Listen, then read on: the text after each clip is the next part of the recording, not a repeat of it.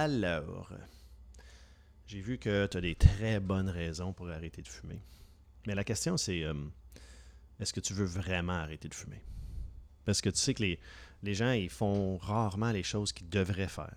Par exemple, mon auto à l'extérieur, dans le stationnement, je sais que je devrais laver parce que il, faut que je le lave. C'est vraiment, vraiment sale. Mais je sais que je ne vais pas le faire tant que je veux pas le faire. Hein? Le moment que je veux, ça va devenir facile. Les choses se font facilement et rapidement lorsque l'on veut faire quelque chose. Alors laisse-moi te le demander encore. Est-ce que tu veux vraiment arrêter de fumer? J'aimerais ça aussi te parler. Tu peux le dire à voix haute. Je veux arrêter de fumer. Dis-le à voix haute. Je veux arrêter de fumer. J'aimerais te donner la définition euh, d'une habitude. Parce que hum, je devine que tu crois être euh, dépendant de la nicotine, n'est-ce pas? Et que si tu n'étais pas dépendant de la nicotine, ce serait facile pour toi d'arrêter de fumer. Exact. Alors, euh, j'aimerais ça que. Moi, j'aime ça regarder les choses d'un point de vue behavioral.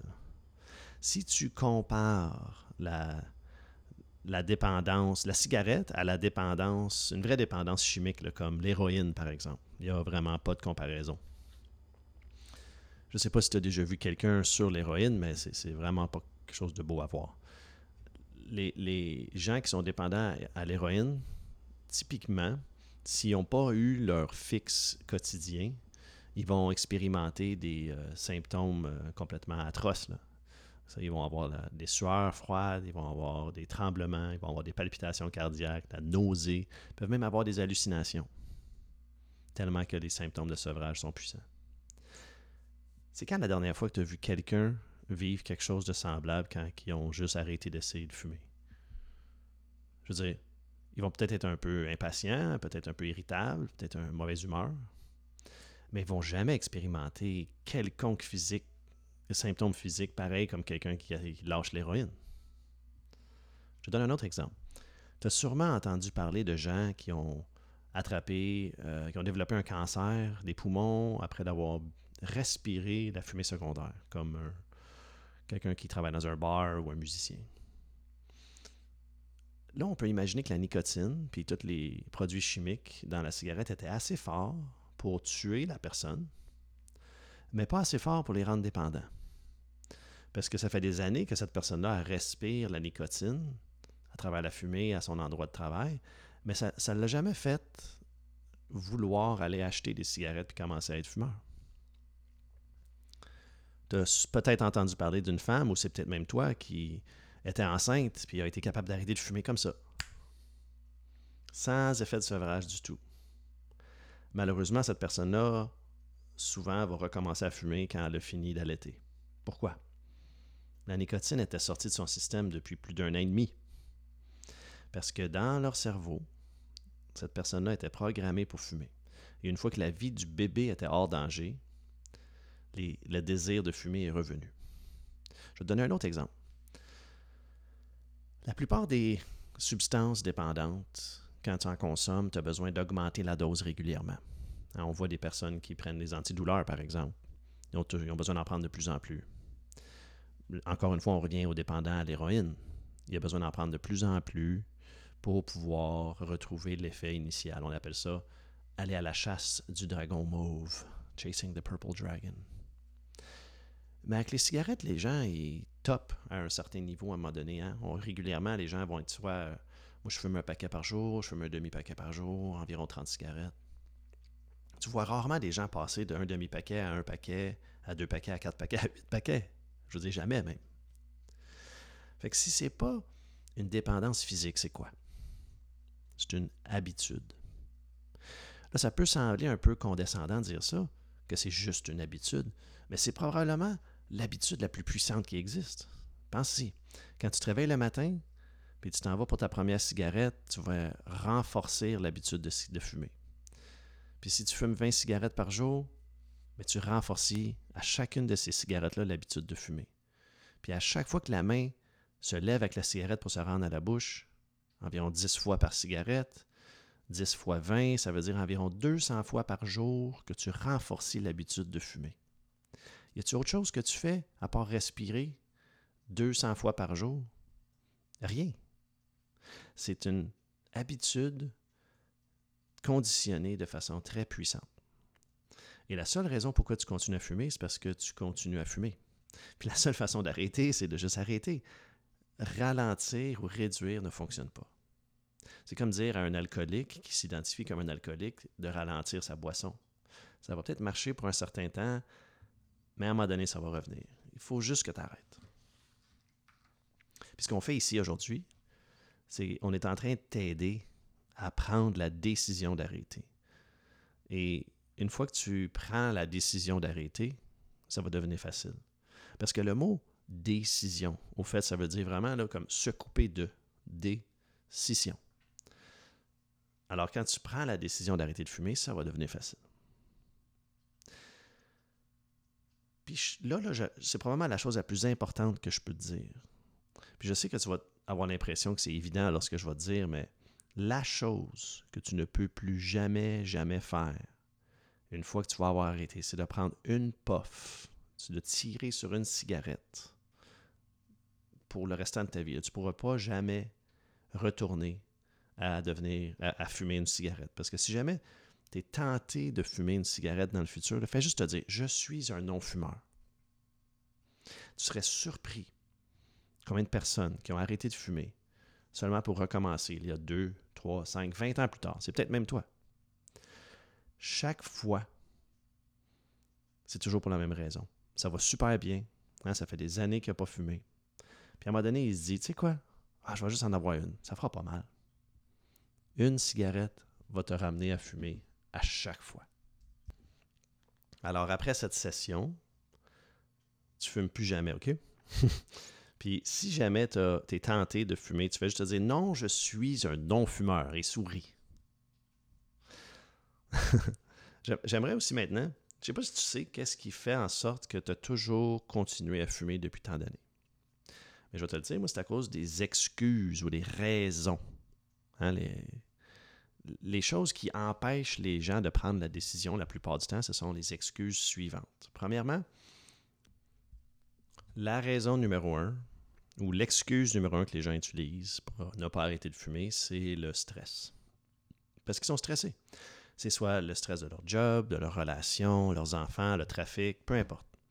Certainement, c'était le cas de mon ami. Il a utilisé cette excuse-là. Il disait, il y a environ 15 ans, il avait un autre job complètement, puis il se sentait comme s'il était toujours sous le stress. Il est allé voir un hypnothérapeute pour arrêter de fumer, puis une des premières choses que l'hypnothérapeute lui a demandé, c'est Est-ce que tu fumes dans des moments de stress? Et lui a dit Ben oui, certainement, c'est mon plus gros problème. Si ce n'était pas pour le stress, je serais capable d'arrêter de fumer facilement. Il a demandé ensuite Est-ce que tu es stressé pendant les fins de semaine? Mon ami dit Mais non, je travaille pas les fins de semaine. Super relax. Puis combien de cigarettes que tu fumes la fin de semaine? Mon ami dit, bah, à peu près, je sais pas, 30, 30 par jour. Puis combien que tu fumes pendant la semaine? Bah, je sais pas, 30 peut-être. C'était le même montant. Jour après jour. Bonne journée, mauvaise journée. C'est pas comme si tu avais une mauvaise journée puis tu fumais 80 cigarettes. Puis tu avais une bonne journée puis tu oubliais de fumer toute la journée. Mon ami pouvait être sur une plage en train de relaxer au mois d'août, deux à trois semaines, puis il fumait toujours 30 cigarettes par jour. Il était où le stress pendant les vacances? Je veux dire, c'est une, excellente excuse, mais c'est tout ce que c'est, c'est une excuse. Il y a beaucoup de fumeurs qui disent que fumer les relaxe, les calme. Mais si tu connais la nicotine puis l'effet que la nicotine a sur le corps, tu saurais que c'est impossible de, de fumer et de relaxer. Parce que la nicotine, c'est un poison stimulant. La nicotine rentre dans ton sang il descend jusqu'au cœur, et le cœur reconnaît que la nicotine, c'est un poison, augmente le rythme cardiaque d'environ 10 battements par minute dans une tentative de se débarrasser de ce poison. C'est pourquoi que si tu n'as pas eu une cigarette depuis un certain temps, ta première cigarette va faire des palpitations cardiaques, puis tu vas te sentir léger, tu vas avoir comme une, une tête légère. C'est ton corps qui désespérément cherche à se débarrasser du poison. Même que à chaque paquet de cigarettes fumées, ton estomac va produire environ un quart de plus d'acide dans ton estomac. Alors, tu as la nicotine, qui est un stimulant puissant. Puis après, tu as les, carcinogènes qui sont dans la cigarette aussi, qui sont aussi des stimulants. Puis si tu rajoutes à ça du café ou du thé, là, tu as trois stimulants puissants qui littéralement causent le corps de, partir en course. Est-ce que la personne est relaxe? Pas tout à fait. Au fait, le corps travaille supplémentaire pour essayer de se débarrasser du poison dans le système. Alors, c'est impossible de fumer et relaxer. Les sensations de relaxation qu'on a ne sont qu'une illusion. La volonté. Ah, la volonté. Voici, tout le monde. Il n'y a personne qui est capable d'arrêter de fumer à cause qu'ils n'ont pas de volonté. Hein? C'est ça qu'on dit. L'affaire, c'est que la volonté, là, si tu n'en avais pas, tu ne serais pas capable de sortir de ton lit le matin quand tu travailles. Tu ne serais pas capable d'aller au travail. Tu ne serais pas capable de faire les douzaines de choses à tous les jours que tu fais, que tu n'aimes peut-être pas, mais que tu es obligé de faire. Parce que tu sais, c'est nécessaire. Laver la vaisselle, laver le linge. Ça, c'est la volonté, ça. C'est la volonté d'avoir du linge propre. On va faire la chose difficile, qui est d'aller le laver.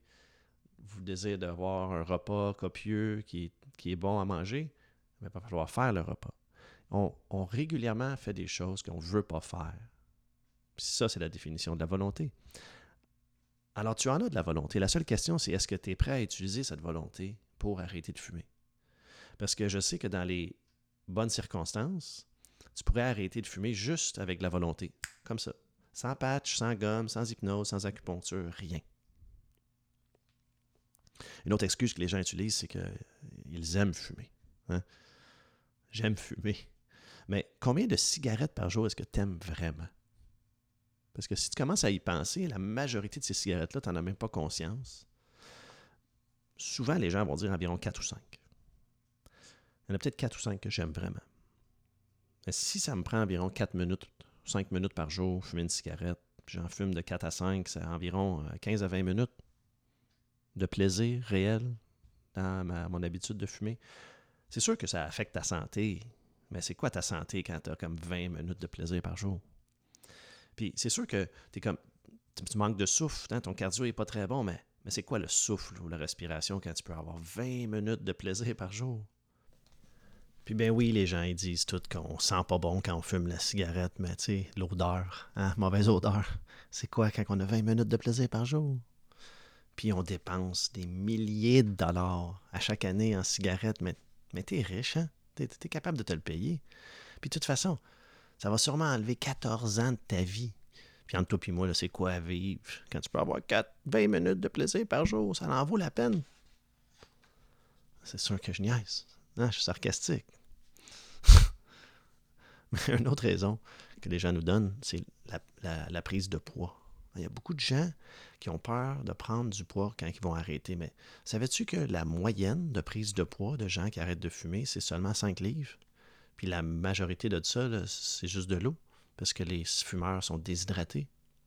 Au fait, en tant que groupe, les fumeurs, ils ont, plus de poids que les non-fumeurs. Ils sont plus obèses que les non-fumeurs. Parfois, il y a des gens qui vont arrêter de fumer euh, avec d'autres méthodes autres que l'hypnose, puis ils risquent de substituer euh, la cigarette par euh, manger. Mais toi, tu ne feras pas ça. Parce qu'avec l'hypnose qu'on va faire ici, toi, tu vas créer seulement des bonnes nouvelles et habitudes saines. Tu vas te sentir plus énergétique, tu vas être plus actif physiquement, puis tu vas peut-être même perdre du poids. Alors, si on prend toutes ces raisons ou excuses, puis on les met de côté pour un instant, tout ce qui nous reste, c'est une habitude. Puis la seule raison que tu continues à pratiquer cette habitude-là, c'est parce que tu continues à pratiquer cette habitude-là. Alors, j'aimerais regarder pourquoi ça n'a pas été facile pour toi, jusqu'à maintenant, d'arrêter de fumer. J'aimerais aussi te parler, vérifier avec toi qu'est-ce que tu connais de l'hypnose. Hein, la plupart des gens disent qu'ils ne connaissent pas ça, ou ils en ont peur, ou qu'ils connaissent juste ce qu'ils ont vu sur scène. Il y a beaucoup de mauvais, de préconceptions sur l'hypnose qui sont peut-être mauvaises, puis peut-être une des plus grandes conceptions de l'hypnose, c'est qu'on est capable de faire faire aux gens des choses qu'ils ne veulent pas faire ou qui sont contre leur code moral. Hein, quand on voit des gens sur scène, dans des clubs, à la télé, on a l'impression qu'ils sont en train de faire des choses qu'ils ne veulent pas faire. Mais voici, voici l'affaire, par exemple. Si on pouvait faire faire aux gens ce qu'ils ne veulent pas faire avec l'hypnose, pourquoi les voleurs de banque ont encore besoin des fusils pour voler des banques? Parce que moi, en tant qu'hypnothérapeute, en, tant que pratiquant d'hypnose, je pourrais juste rentrer dans une banque et dire Donnez-moi tout votre argent et oubliez que vous me l'avez donné. Mais évidemment, je ne peux pas. Je peux pas faire faire aux gens des choses qu'ils ne veulent pas faire. Puis qu'est-ce qu'on voit sur scène? On leur fait faire. On leur fait pas faire ce qu'ils veulent pas faire sur scène. Même si on en a l'impression. Premièrement, pourquoi quelqu'un irait voir un show d'hypnose? Ben, c'est parce qu'il veut voir des gens en train de faire le fou sur scène. Ils veulent, recevoir, ils veulent, être entertained, hein, ils veulent être euh, divertis. Puis là, l'hypno, l'hypnotiste, il est là, puis il demande des volontaires. Pourquoi quelqu'un serait volontaire pour aller sur scène? Dans un show d'hypnose? Parce qu'il sait qu'il va agir de façon ridicule, puis ça y tente. Puis là, il y a toutes ces personnes qui sont sur scène, puis il leur fait faire une série de, d'exercices, puis de, trucs pour les convaincre, pour vérifier avec qui il va travailler. Puis voici une des conceptions qu'on a erronées sur l'hypnose. On a l'impression qu'il y a des gens dans la salle qui sont en train de penser, qui voient tous les tests qui se font, puis il y a des gens qui se font retourner. Il doit être en train de chercher ceux qui sont hypnotisables. Oh, au fait, non. Au fait, c'est pas exactement ça qu'il est en train de faire. C'est un peu ça, mais pas exactement ça. Parce que la majorité, quasiment tout le monde qui a une intelligence normale, tout le monde, tout le monde qui a une intelligence normale peut facilement se faire hypnotiser, s'il le désire. L'hypnotiseur sur scène est en train de chercher pour les plus grands exhibitionnistes et les gens qui sont prêts à accepter les propos qu'il va lui porter. Les gens qui sont prêts à faire ce que l'on leur dit de faire. Puis une fois qu'il y a ça, mais il est golden. Hein, l'hypnotiseur. Il y a sur scène les gens qui veulent agir de façon ridicule, qui veulent être le centre d'attention, puis qui veulent faire ce qu'on leur dit de faire. Fait qu'il n'est pas en train de leur faire faire des choses qu'ils ne veulent pas faire. Il est en train de leur faire faire des choses qu'ils veulent faire. ça, c'est fantastique parce que c'est exactement ce qu'on fait ici, toi et moi. Moi, je ne veux pas te faire arrêter de fumer la cigarette contre ton gré. Tu veux être ici. Tu veux arrêter de fumer tout ce que je fais, moi, c'est je t'aide à faire ce que tu veux déjà faire. L'hypnose, c'est un outil extrêmement puissant pour te redonner ton pouvoir à faire ce que tu veux déjà faire. Ou arrêter de faire ce que tu veux arrêter de faire. Une autre grande euh, conception erronée de l'hypnose, c'est que tu vas t'endormir. Au fait, tu ne vas pas t'endormir.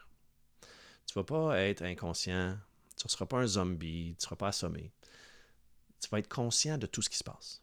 Tu vas entendre ma voix, tu vas entendre les sons à l'extérieur de la pièce, tu vas te rappeler de tout de la même façon que tu te rappelles d'une conversation normale.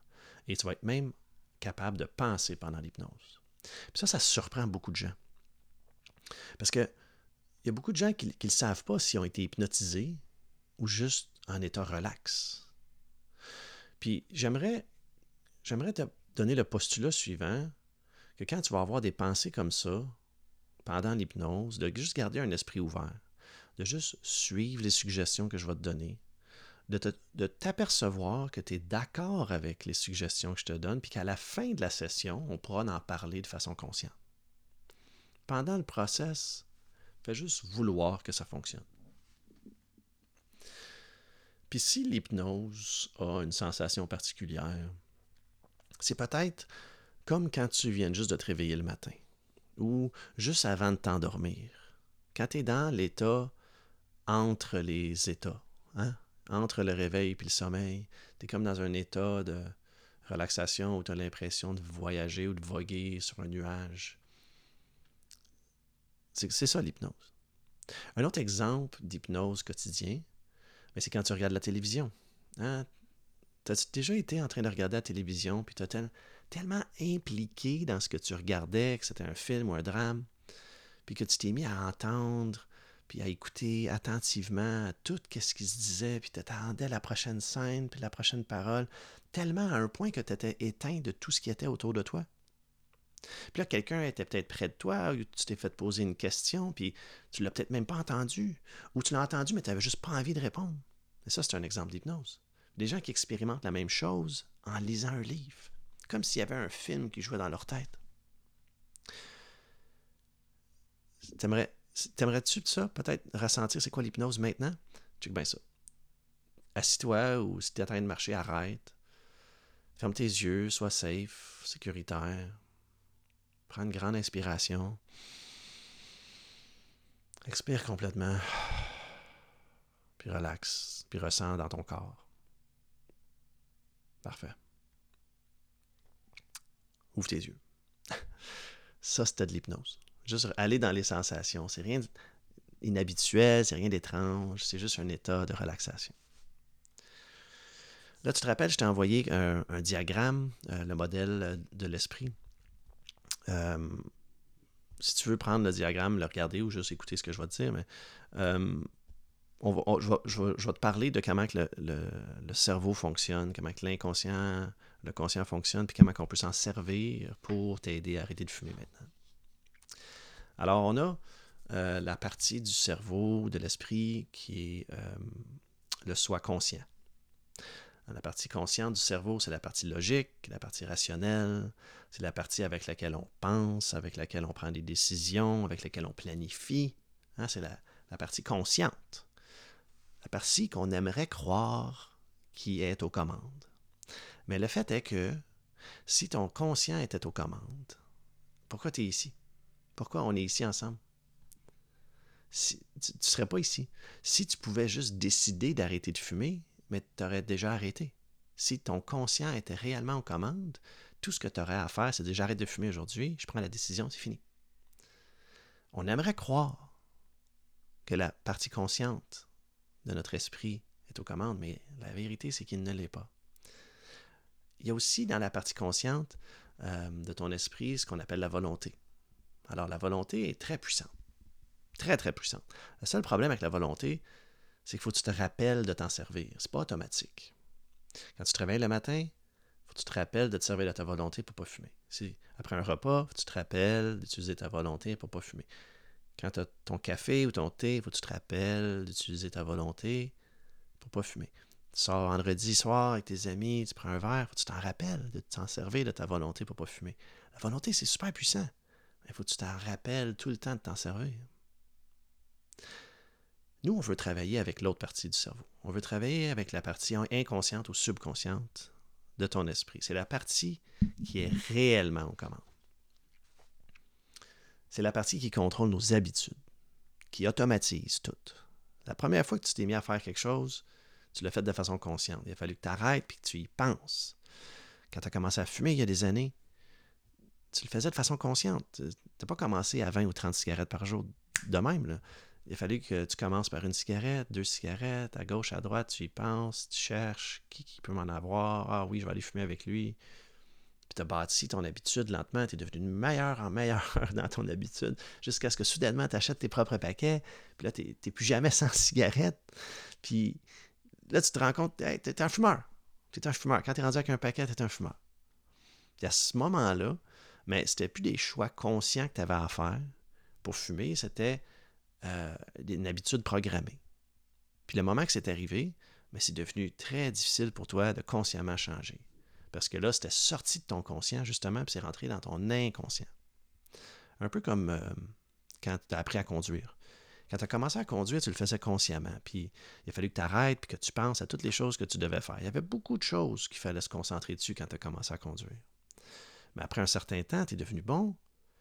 Puis là, comme n'importe quoi euh, que tu deviens bon, tu peux, tu peux conduire sans même y penser. Au fait, tu peux penser à plein d'autres affaires à part conduire, puis tu vas quand même conduire de façon sécuritaire.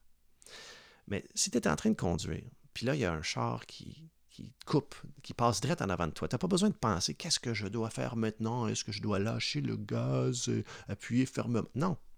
Instantanément, ton pied appuie sur le frein, que tu le veuilles ou non. Puis tu vas freiner de façon instantanée, programmée. Parce que le stimulus d'un auto qui vient de couper a causé la réponse immédiate dans ton corps. Puis tu as peut-être même déjà vécu l'expérience d'être passager dans une auto.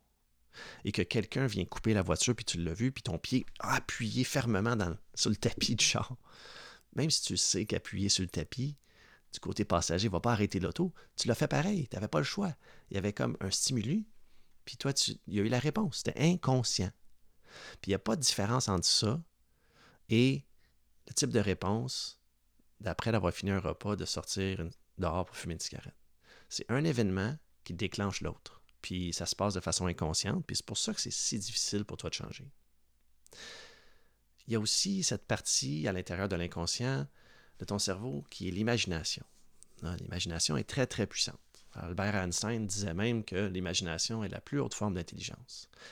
Et que lorsque tu imagines quelque chose avec beaucoup de clarté dans ton esprit, ton corps va répondre et réagir de la même façon comme si ça l'arrivait pour vrai. C'est pour ça que quand tu rêves, que tu te fais courir après par un lion, tu te réveilles en sueur avec le cœur qui bat, qui bat. Si tu imagines que ça va être difficile d'arrêter de fumer, mauvaise nouvelle pour toi, ça va être difficile d'arrêter de fumer. Tu vas avoir tous les symptômes, euh, tous les effets de sevrage associés avec arrêter de fumer. Mais si tu imagines maintenant que ça va être facile d'arrêter de fumer, ça va être facile d'arrêter de fumer. Puis tu vas rendre ça facile par ton imagination. Et le fait est que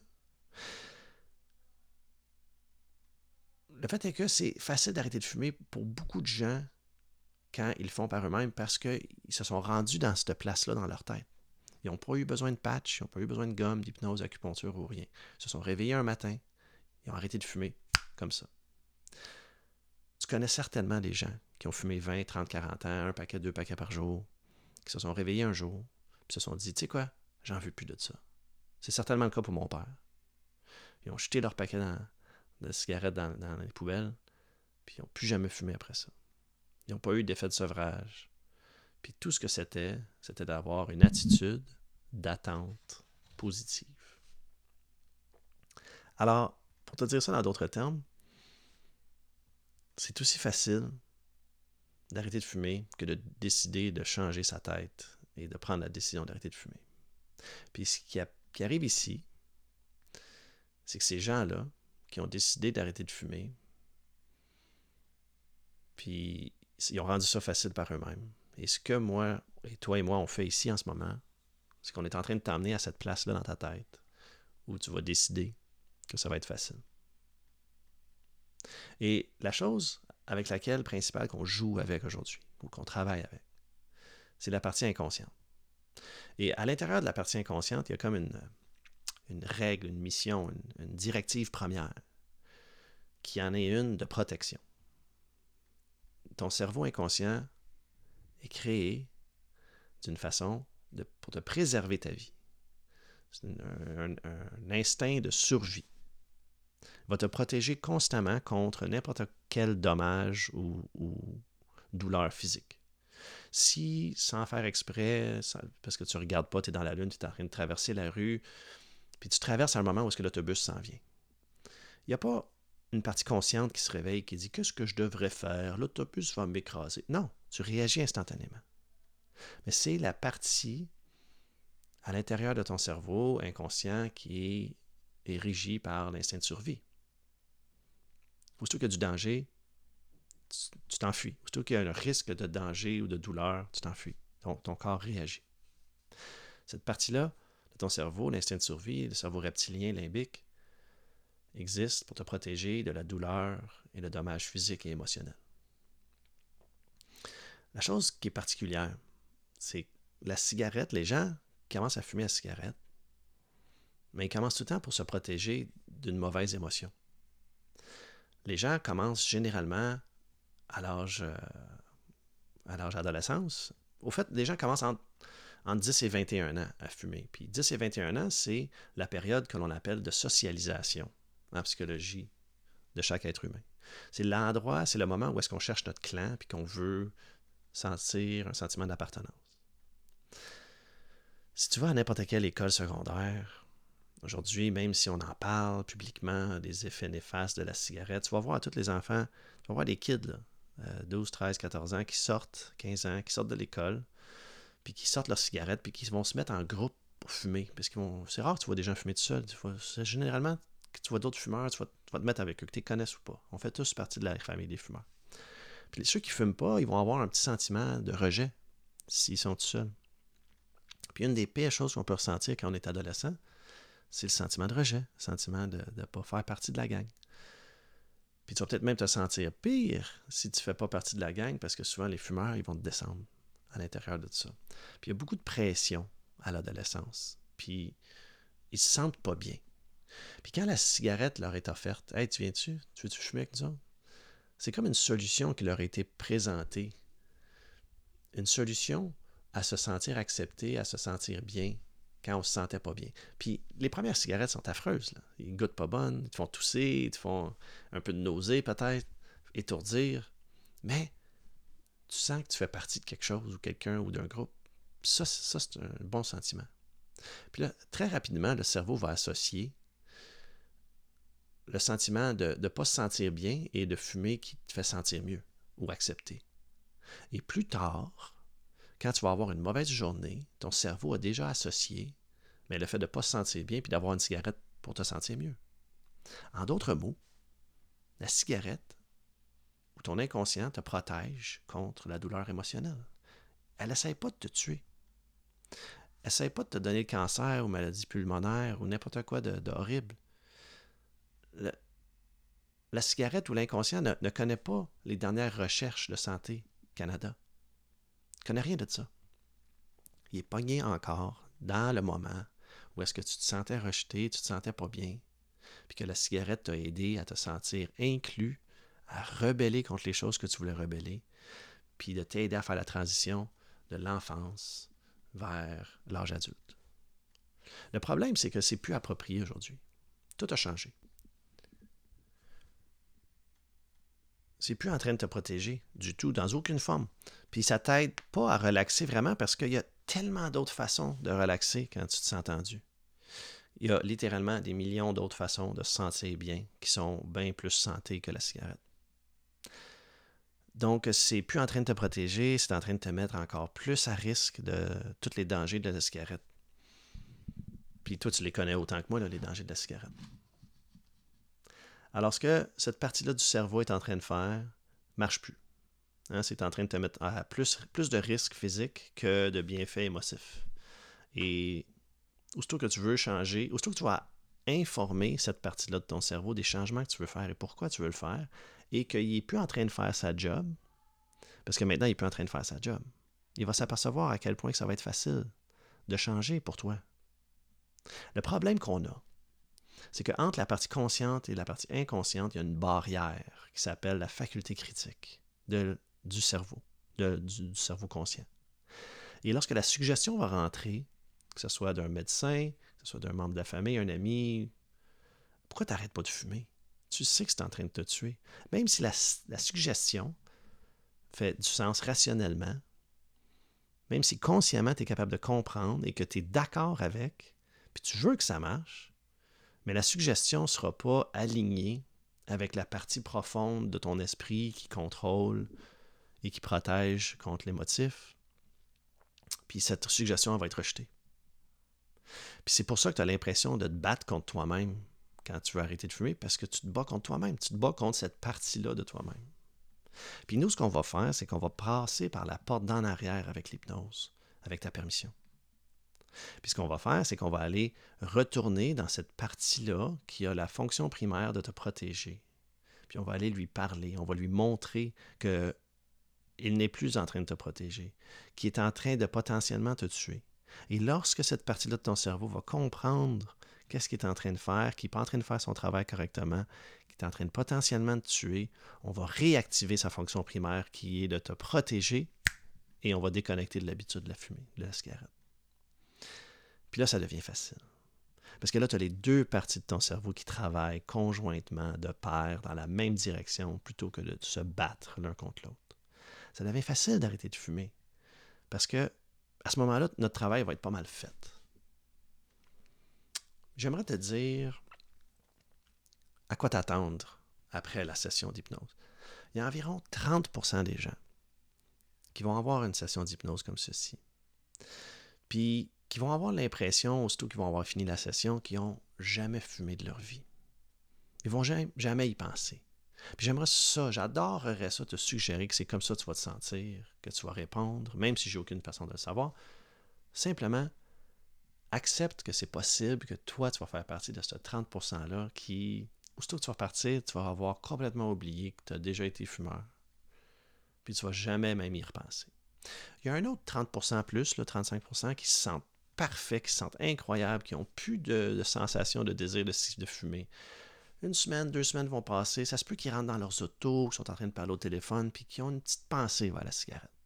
Mais aussi rapidement que la pensée rentre, on travaille à la faire sortir, elle rentre d'une oreille, elle sort de l'autre, puis la personne continue à y aller dans sa journée, dans son quotidien. Il y a un autre 30-35% des gens qui sont conscients que la cigarette pourrait les euh, tromper. Hein? C'est comme si ils étaient là avec leur café, puis ils ont une petite pensée de Ah, je pourrais, je pourrais vraiment. Il me semble que je pourrais avoir une cigarette. Il me semble que j'aimerais avoir. Oui, non, non, oui, non, non, mais non. mais non. Je suis un non-fumeur. Je suis un non-fumeur. Puis là, ils vont sourire, puis ils vont se rendre compte, ils vont se rappeler qu'ils ont déjà dit non à la cigarette, puis que sans cigarette, ils se sentent bien. Puis ils vont peut-être bouger, se lever, danser, chanter. Puis ça, c'est facile. Hein. Si, ça, c'est toi, tu, vas bien gérer ça aussi. Puis ça nous laisse avec peut-être un 5 que je sais que tu ne feras pas partie, mais il faut que je t'en parle quand même, parce qu'il y a 5% des gens qui viennent ici, puis ils sont pas vraiment venus naturellement ou par leur choix, puis ils veulent pas vraiment être ici. Ils sont plus ici parce que leur conjoint leur a demandé de venir, euh, leur amant, leur médecin, n'importe qui, travaille. Il y a quelqu'un qui leur a dit va là-bas, puis va t'arranger pour qu'ils te rendent un non-fumeur. Mais parce que c'est pas cette personne-là qui a choisi, qui ont senti la pression, l'obligation, puis c'est pas vraiment quelque chose qu'ils veulent, ben il n'y a rien que je vais dire ou faire qui va les faire décider d'arrêter de fumer. Mais ça, c'est pas tout. Des fois, de temps en temps, il y a des gens qui m'appellent puis qui me disent euh, Ça n'a pas marché. Puis moi, je vais leur dire Qu'est-ce que tu n'as pas fait Puis les autres vont dire Ben, je quitté ton bureau puis j'ai allumé une cigarette. Puis ma réponse régulière, c'est Ben, bravo Tu as juste gaspillé mon temps puis ton temps. Parce que si tu me disais maintenant, toi, là, que tu n'as pas besoin d'hypnose puis que tu pourrais le faire toi-même, mais tu sais quoi? C'est facile. Parce que tu es capable de faire à chaque nuit que tu dors, passer 8 heures sans fumer. Tu ne te réveilles pas dans le milieu de la nuit pour fumer. Puis, puis ouais, tu fais ça chaque soir. Puis la personne qui est capable de passer quelques minutes ou quelques heures, je veux dire, qu'est-ce qu'il essaie de prouver sérieusement? À quoi qu'il s'attendait? Il s'attendait-tu à ce qu'il y ait un éclair qui sorte du ciel, qui va comme brûler la cigarette dans ses mains pour l'empêcher de fumer? Mais non. Toi puis moi, on le sait, que toi, tu ne vas plus jamais fumer. Puis ceci ne sera pas un problème. Dans, quelques moments, on va faire une expérience d'hypnose qui va être euh, fantastique, qui va être agréable. Tu vas utiliser l'hypnose pour entrer dans un état de relaxation profond, puis aller parler avec cette partie-là inconsciente de ton cerveau pour réactiver son protocole de protection. Je vais te donner des outils, les suggestions les plus efficaces, connues, pour t'aider à devenir non-fumeur pour le restant de ta vie. Puis il y a quatre façons principales pour répondre à une suggestion hypnotique. La première, c'est j'adore cette suggestion. Je veux que cette suggestion-là fonctionne. Puis, comme ça, ça va fonctionner à chaque fois. Si par exemple, je dis maintenant tu détestes les cigarettes, et toi tu vas dire oui, je déteste les cigarettes, je suis plus capable de fumer. Je les veux sortis de ma vie. Mais cette suggestion-là va fonctionner, puis ça va fonctionner à chaque fois. La seconde façon de répondre à une suggestion, c'est de se sentir un peu inconfortable avec la suggestion. Comme si, tu sais, comme j'ai dit plus tard, je peux pas te faire faire Qu'est-ce que tu veux pas faire? Puis si je te disais, maintenant, tu détestes les cigarettes, puis qu'à l'intérieur de toi, tu dis, ben, au fait, euh, je les déteste pas vraiment. Mais là, cette suggestion-là ne fonctionnera pas. Alors, il faut que tu veuilles que les suggestions fonctionnent pour qu'elles fonctionnent. La troisième façon de répondre, c'est d'une façon peu motivée. Puis des fois, de temps en temps, il y a des gens qui vont venir qui sont peu motivés. Puis c'est plus leur conjoint, hein, comme je disais, leurs amis, leurs employeurs, leurs docteurs qui leur ont dit va là-bas puis va arrêter de fumer.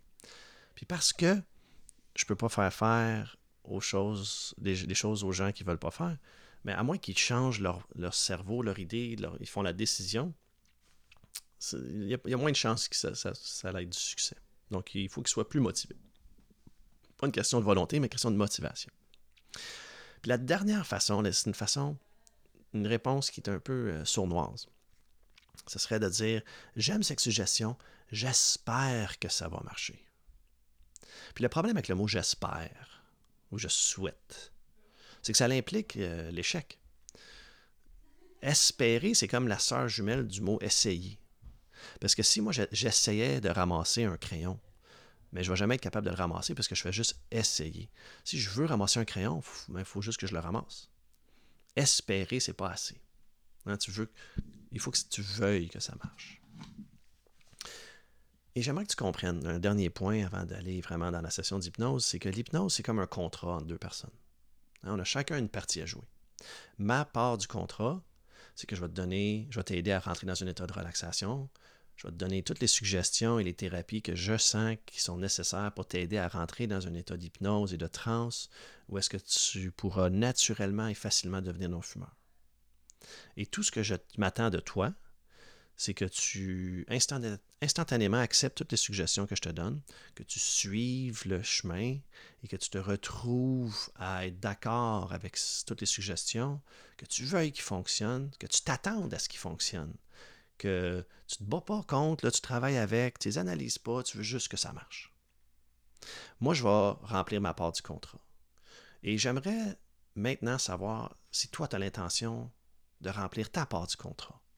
Es-tu capable de me dire, je veux faire ma part? Oui. Excellent. On va être parfaitement et invraisemblablement grand succès, toi puis moi. Puis si tu as des questions, ben, rentre en contact avec moi, puis on va répondre à toutes ces questions-là avant de faire l'hypnose en tant que telle. Es-tu prêt? Excellent. Alors, maintenant, on commence.